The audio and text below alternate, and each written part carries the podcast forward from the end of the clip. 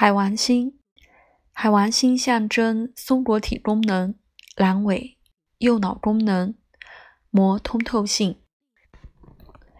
海王星渗透性的损害和补偿任何它接触的事物，因为它忙于分解自己和广义上来说的环境之间的障碍。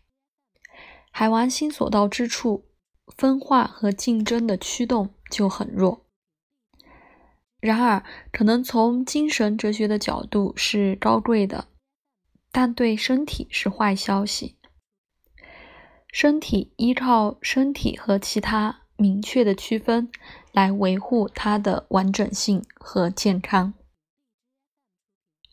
过敏和自体免疫，海王星的痛苦会导致自体免疫疾病。这些疾病通过类似过敏的过敏性反应被引起。过敏也是海王星的问题。免疫系统。对正常情况下是无害的外部物质做出反应，但是对于自身免疫性疾病，因为身体已经丧失了区分自我和非自我的能力，免疫细胞攻击身体，而不是有一些东西在那里攻击某些种类的他自己的组织和器官。混乱和真菌，疾病很难诊断或是被误诊，通常和海王星关联，要么是本命盘，要么是行运。因为海王星融化、渗透、分解和混淆，当它在周围时，没有一样东西像它看起来的样子。它的主旨是松散的，透出活力和敏感。巴尔德尔·艾伯丁博士建议他必须气场松弛或有松弛的气场。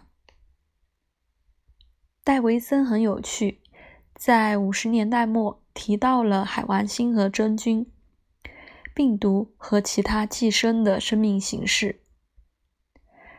当海王星在摩羯座，守护黏膜的巨蟹座。是截然相反的。在一九八四年和一九九八年之间，有一个肠道念珠菌感染的高潮，以及过敏性和超敏性疾病的高潮。